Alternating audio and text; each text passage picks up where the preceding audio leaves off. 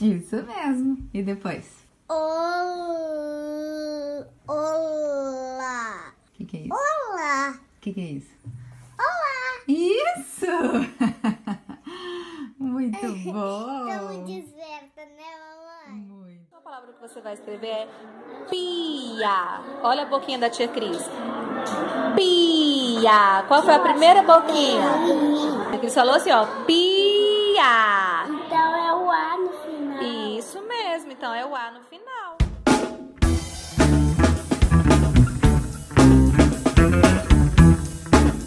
São tantas as possibilidades de aprendizado. Reserve esse tempo para você e vem com a gente. Nesse episódio, vamos até Cascavel conversar sobre a prática clínica fonoaudiológica com boquinhas. Sempre. Aqui do nosso podcast. Hoje nós vamos conversar sobre como é a fonoaudiologia atrelada ao método das boquinhas. E para essa conversa, a gente vai chamar a Cristiane Fonseca, fonoaudióloga multiplicadora do método das boquinhas lá de Cascavel. Cristiane, vamos começar falando um pouquinho de você. Você vai se apresentar para a gente. Então, eu sou Cristiane Fonseca, eu tenho 22 anos de fonoaudiologia, eu sou de Goiás, mas resido em Cascavel há 16 anos. Cascavel foi uma cidade aqui no Paraná onde abriu as portas para mim em relação à minha profissão. Quando eu cheguei em Cascavel, eu não conhecia praticamente ninguém, né? Então, eu fui plantando sementinhas e, junto ao método das boquinhas, ampliou a minha forma não só de atendimentos, mas a minha procura. Então, hoje em dia, eu sou muito procurada pelo meu trabalho que eu faço da fonoaudiologia atrelada a boquinhas. É, independente do paciente chegar até mim com uma queixa de fala ou uma queixa de aprendizagem escolar, de linguagem oral escrita, eu sempre atrelo boquinhas porque eu gosto muito da concretude, né, das imagens, eu gosto muito da corticulação, eu gosto muito dessa presença de Boquinhas dentro dos meus atendimentos e eu vejo que isso faz muita diferença. Boquinhas já faz parte da minha vida desde a faculdade. Renata Giardini, ela é uma referência bibliográfica. Eu sempre gostei muito de Boquinhas e aí eu resolvi trazer para a fonoaudiologia não só multiplicar, né, dar cursos de Boquinhas, mas também trazer os benefícios do meu atendimento clínico, porque os pacientes que chegam até mim são pacientes que geralmente têm muitas dificuldades, principalmente em relação à aprendizagem escolar, a parte pedagógica. Então, eu fui atrelando cursos, mas nunca deixo boquinhas, porque eu vejo com boquinhas os pacientes evoluírem, eles desenvolverem bem, né? Então, hoje eu não me vejo atuando né, nessas áreas, tanto de fala, quando eu pego crianças pequenas para estimular, ou crianças com dificuldade em questões de alfabetização sem usar boquinha. Tá, Cristiane, você conheceu o método das boquinhas na faculdade há 22 anos atrás? Foi isso mesmo? Foi, né? Então era meio Peraí, que. você se formou onde? Eu me formei na PUC em Goiás, em Goiânia, né? Na PUC de Goiânia. Tá, qual foi a circunstância que te fez parar em Cascavel? São dois polos extremos do país. Então, é bem interessante isso, porque assim, é, eu sou especialista em voz, né? A minha formação depois da graduação, a pós-graduação foi especialização em voz. E como eu sempre gostei muito da parte de oratória, de estética vocal, essa questão de trabalhar com cantor, na verdade, eu fui para a fonoaudiologia porque eu gostava muito de cantar, então a fonoaudiologia Ah, me Gente! cantou por isso aí.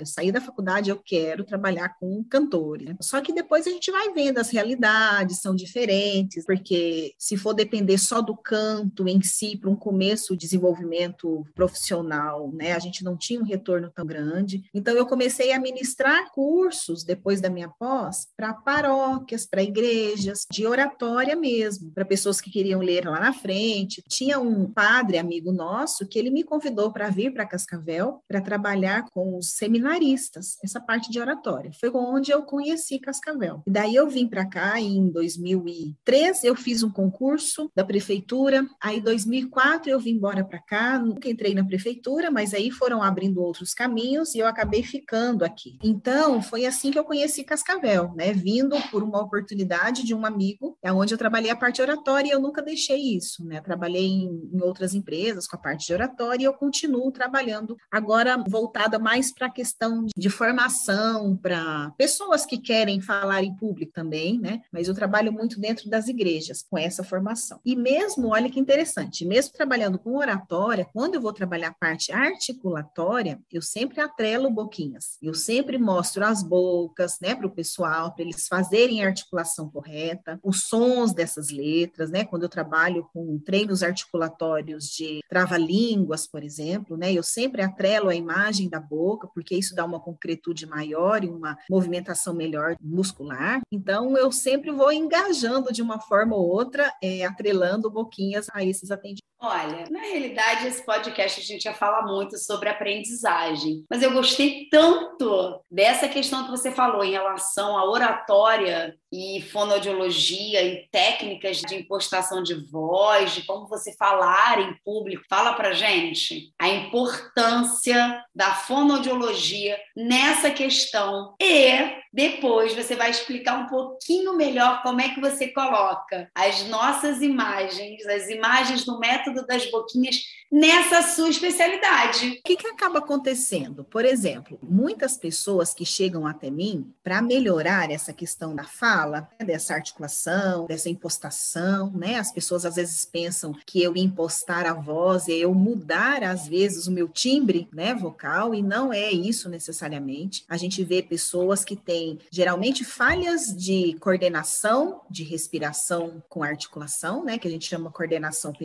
articulatória, Sim. e a gente vê uma respiração muito curta, então puxa pouco ar e quer forçar demais para esse ar sair articulando essas palavras, mas não articulam corretamente. Então tem uma articulação travada, e uma articulação travada, ela acaba que vai gerando uma prevalência de ressonância nasal. Sim. Então as pessoas ficam saindo, o ar saindo pelo nariz durante essa fala. Então quando eu atrelo a imagem, eu vou estimular essa região frontal ali do cérebro, a área de Broca ali responsável por esse gesto articulatório, e isso vai dar um apoio para essa pessoa ao ver esse gesto articulatório fazer a imitação desse gesto. Eu trabalho apoio respiratório, tudo, e aí depois que eu trabalhei a respiração, eu vou atrelar essa respiração a essa articulação. Então, se eu mostro uma sequência de bocas para essa pessoa, vamos pegar vogais, né? Então, eu pego uau, uau, uau. Então, essa pessoa tem que puxar o ar, exagerar nessa articulação,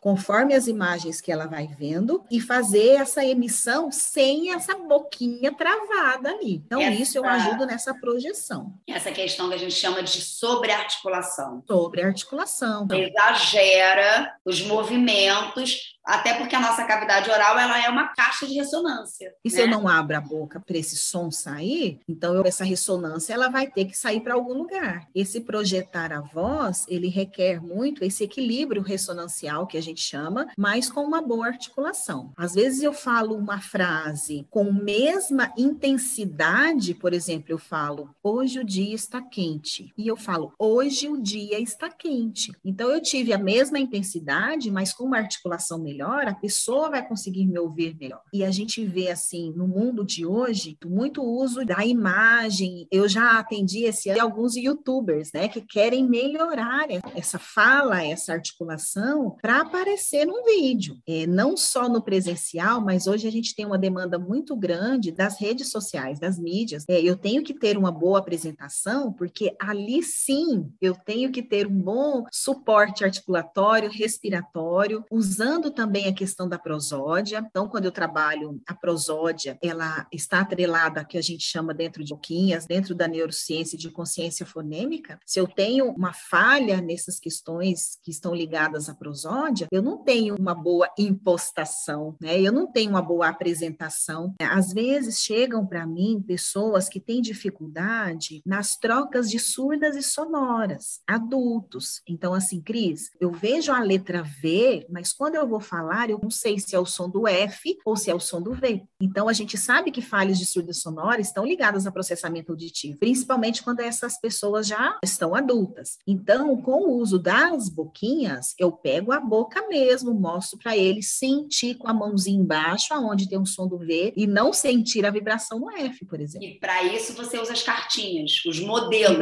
Eu uso as cartinhas, os modelos. Então, eu ponho várias cartinhas, vamos pegar o V e o F, os pares, né? Então, eu ponho V, F, F, V, V, F, F. O adulto tem que fazer.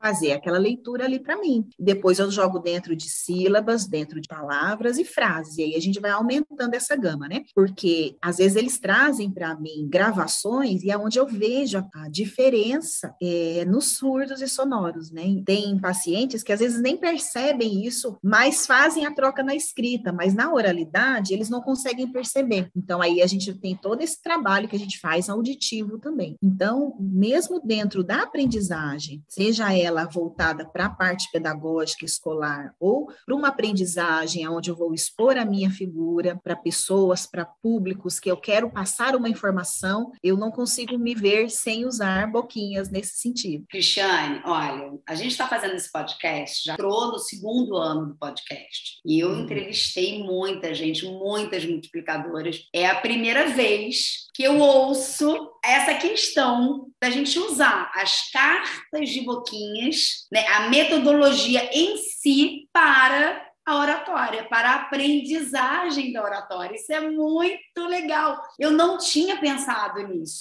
A gente fez uma live recente sobre a saúde vocal é, voltada para os professores, porque acho que os professores eles são profissionais uhum. da voz, eles precisam da saúde vocal para poder ensinar melhor aos seus aprendizes. E uma coisa que a Renata Jardini fala muito, acho que você vai concordar, é o professor precisa ter uma boa articulação. É isso aí. Chegou até mim um profissional que eu acho que você nunca imaginaria que viria para mim com esse intuito, que é um agrônomo. Então, por que, que ele chegou até mim? Porque os agrônomos, eles convivem em um meio que tem muita poeira, tem muito agrotóxico, eles dão tem formação. Tem barulho também, não? Claro, isso aí. Então, eles chegam até mim porque já estão com problemas de voz, por exemplo, então às vezes tem um edema ou tem um, um micronódulo ali, mas eu sinto com que eles têm dificuldade nessa questão articulatória também. Eu preciso trabalhar essa soltura articulatória, porque essa coarticulação, porque isso vai ajudá-lo na projeção dessa voz, porque nem sempre eles vão ter um microfone ali para ajudar, por exemplo. A gente vê hoje em dia que os profissionais da voz não são só os professores ou os cantores e os radialistas. Então chegou até mim, ano passado uma juíza que ela tinha fé feio, então ela falava com a língua para frente. A gente teve que melhorar essa articulação dela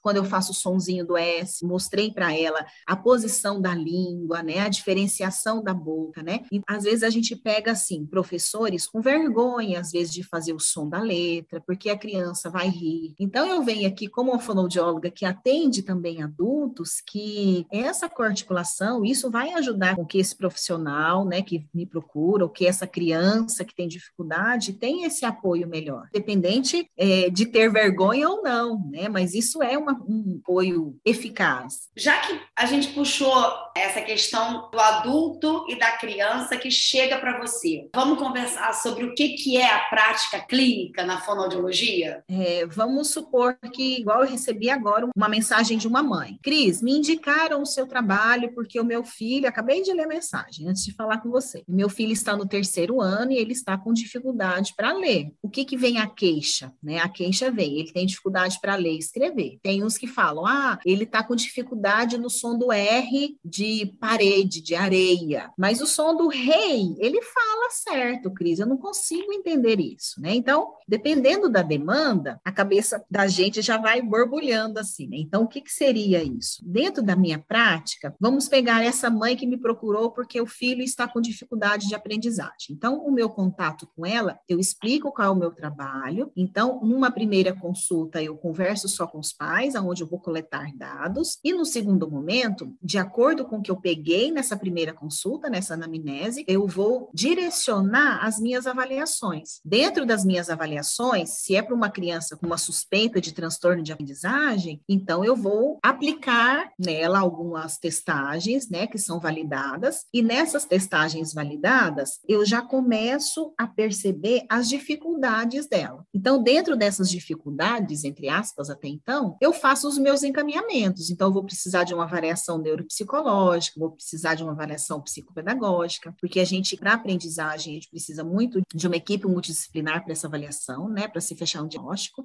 Se é uma criança que eu percebo que, ah, ele escuta televisão alto, ah, ele não, a gente chama, ele não ouve direito, então eu encaminho para um otorrino para uma avaliação. Então, depois dessa avaliação feita, daí eu vou planejar o meu atendimento. E geralmente, quando nós começamos os atendimentos voltados para a aprendizagem, para essa questão escolar, eu gosto de fazer uma, uma ida até a escola para a gente ver como é que é a visão da escola em relação a essa criança. Então, quando eu chego até a escola, ah, é a Cris das Boquinhas? Sim, eu sou a Cris das Boquinhas aqui em Já virou o seu apelido aí, assim, Cascavel. Já virou meu apelido. É a Cris, é. fonoaudióloga é. das Boquinhas. Das Boquinhas, é. E é engraçado porque os pais às vezes me procuram assim também, ah, porque eu fiquei sabendo que você trabalha com aquelas bocas, né, com as boquinhas. Eu falei, é isso mesmo. Eu chego, então a gente sabe que Boquinhas me dá um respaldo tanto metodológico quanto de comprovação científica, onde eu posso ser reconhecida de que, opa, realmente ali eu tenho um trabalho eficaz. Eu vou fazer só uma aspas, que a gente gosta muito de falar, a Renata fala muito e nas nossas lives a gente também fala. Boquinhas não é só boca né? Boquinhas é uma metodologia que teve um estudo aprofundado e, pelo que você está falando agora nesse podcast, é aprendizagem em tudo. Eu falo que eu queria ter um cartaz assim inteiro, mas eu fico, ah, meu Deus, será que, eu, será que os adultos não vão ficar sem? Não, eles não acham, né? Eles gostam de ver, eles acham interessantes. E às vezes, o que que acontece, Flavinha? Hoje eu atendi um menininho que ele veio para mim, ele está com cinco anos, então ele está com desvio fonológico, assim, simples, e a mãe é professora de alfabetização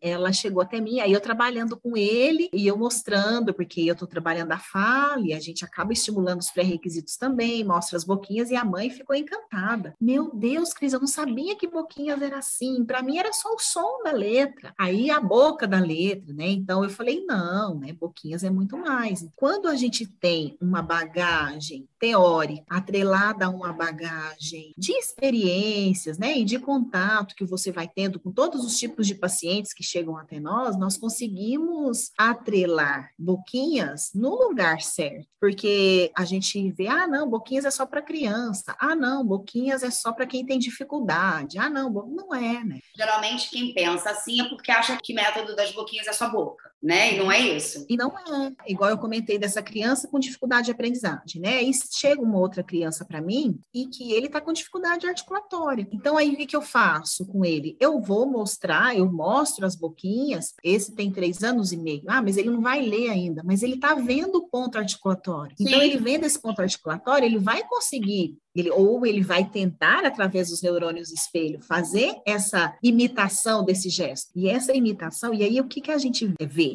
Se você está trabalhando o som, se você está trabalhando a imagem da boca, você atrela isso a palavras, você atrela isso a que a gente chama de consciência fonológica, fonoarticulatória. Então, tem crianças que às vezes vêm para mim com bastante troca, chega ao final do tratamento, mesmo sem elas estarem no primeiro ano, digamos que com cinco anos, elas estão alfabetizadas, né? Então elas já estão conseguindo ler. Eu tive uma menininha que foi assim, a coisa mais bonitinha. Ela com quatro anos e meio, mais ou menos, ela já estava lendo, porque ela tinha muita troca na fala, omissões. E aí, como eu fui mostrando, eu sempre atrelo as boquinhas, eu sempre falo para os pais, ó, aqui não é para ela ler, mas é foco nosso não é leitura, mas é o trabalho da articulação e ela está vendo a imagem. E aí chega ao final do tratamento, Cris, ela está lendo. Eu falei, claro que ela vai ler. Então, se você fez um estímulo certo, se você fez uma orientação correta, trabalhou todas essas questões, não tem por que a criança não estar lendo. Então, o meu lixo hoje, Flavinha, acaba sendo tanto a questão da prática da voz, né, que eu trabalho com as pessoas, tanto com queixas vocais, ou às vezes com a questão de oratória, de melhora nessa estética vocal. Então, a questão da aprendizagem, então, com crianças com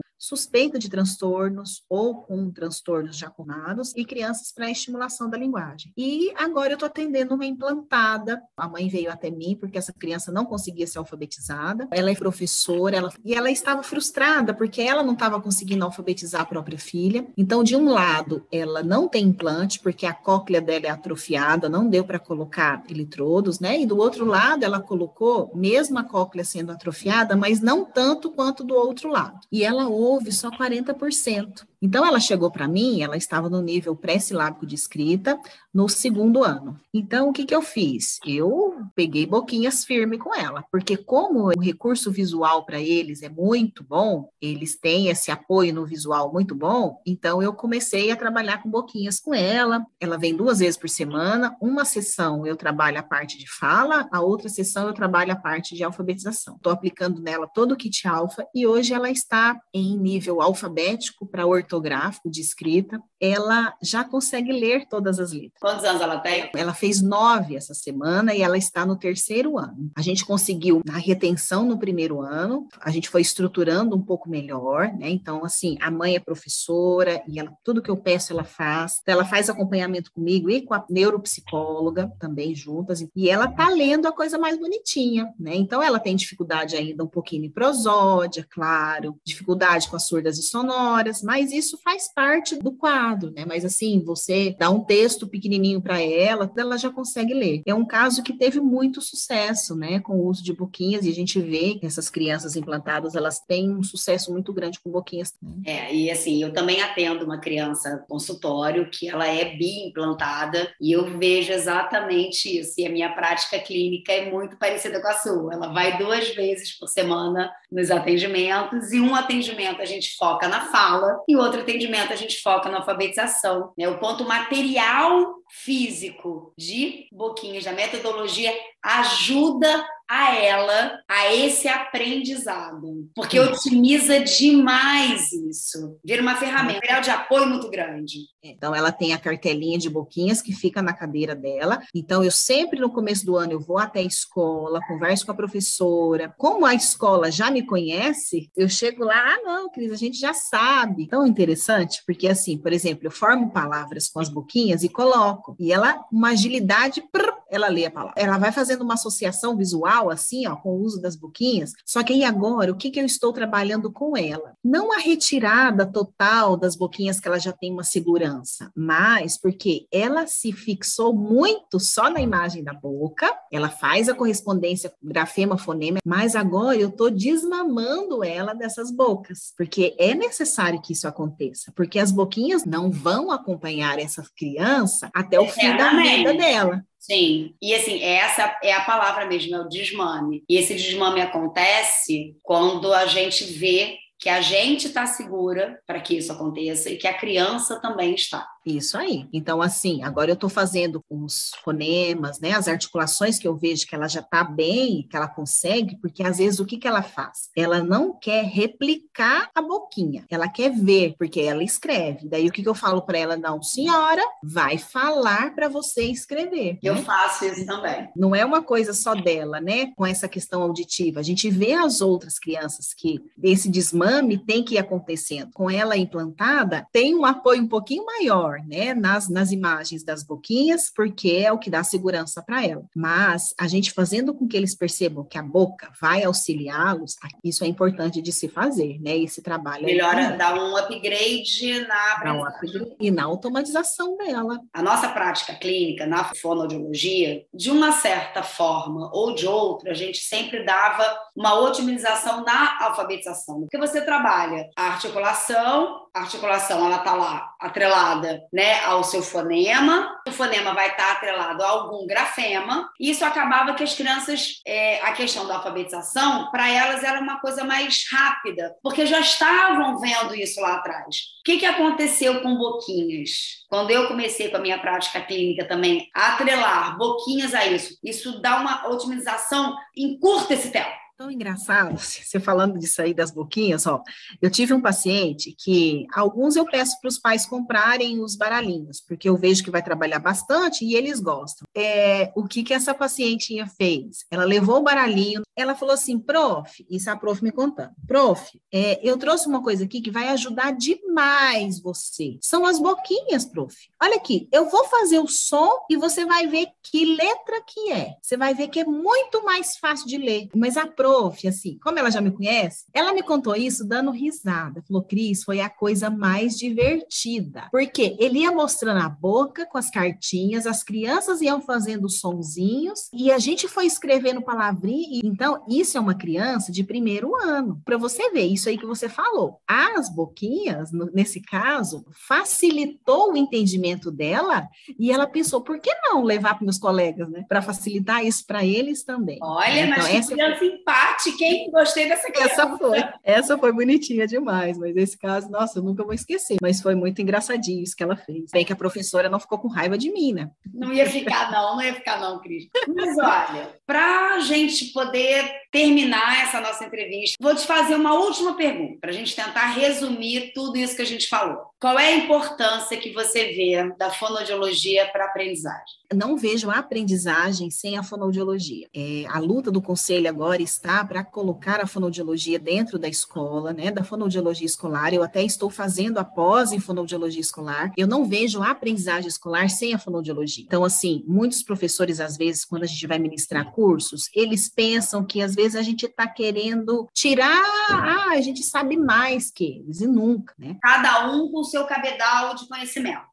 E ambos se unindo em prol da melhoria desse aluno. Em prol da educação como um todo. Eu acho que de todas as profissões, a fonoaudiologia é a especialista em linguagem, tanto oral quanto escrita. Né? Nós temos que contribuir com nossa parcela dentro da escola, sim. Fonoaudiologia educacional, a gente está lutando por isso, né? Eu estou fazendo a pós em fonoaudiologia educacional e a gente está vendo o quanto é importante a fonoaudiologia dentro desse plano pedagógico, o que eu vou fazer com a minha turma durante o ano. A gente tem aí os RTIs que estão entrando, né? Fonoaudiologia tem que encabeçar isso aí. Eu não vejo um desvincular da fonoaudiologia da aprendizagem. Essas áreas devem andar juntos e precisam para um benefício único, que é a melhoria né, dessa educação, desse Brasil aí. Né? Então, nós temos muito a contribuir com eles e eu acho que não tem como voltar. Então, é daqui para frente, é cada vez mais a fonoaudiologia dentro da escola. É, a nossa mentora, Renata Jardim, é fonoaudióloga. É isso aí. Aham, É? é, então. Muito legal. Cris, muito obrigada. É, Ah, obrigada a você, amor. Poxa, adorei, inclusive, dessa novidade da oratória atrelada ao método das boquinhas. Achei muito legal. Esse bate-papo foi delicioso. Vamos conversar mais, né? Vezes. Quem Mas- sabe a gente descobre mais coisas, né, Flavinha? Sim, qualquer novidade, a gente está aqui de novo. Tá bom? Isso sim. Beijo grande para todo mundo aí de Cascavel e sucesso na vida. Amém. Para você também, tá? Um beijo, amor. Ouvir um podcast é criar conexões, acessando novas formas de aprendizagem. Estamos nos maiores agregadores de áudio. Eu sou Flávia Borges e até o próximo Boquinhas por aí. Boquinhas,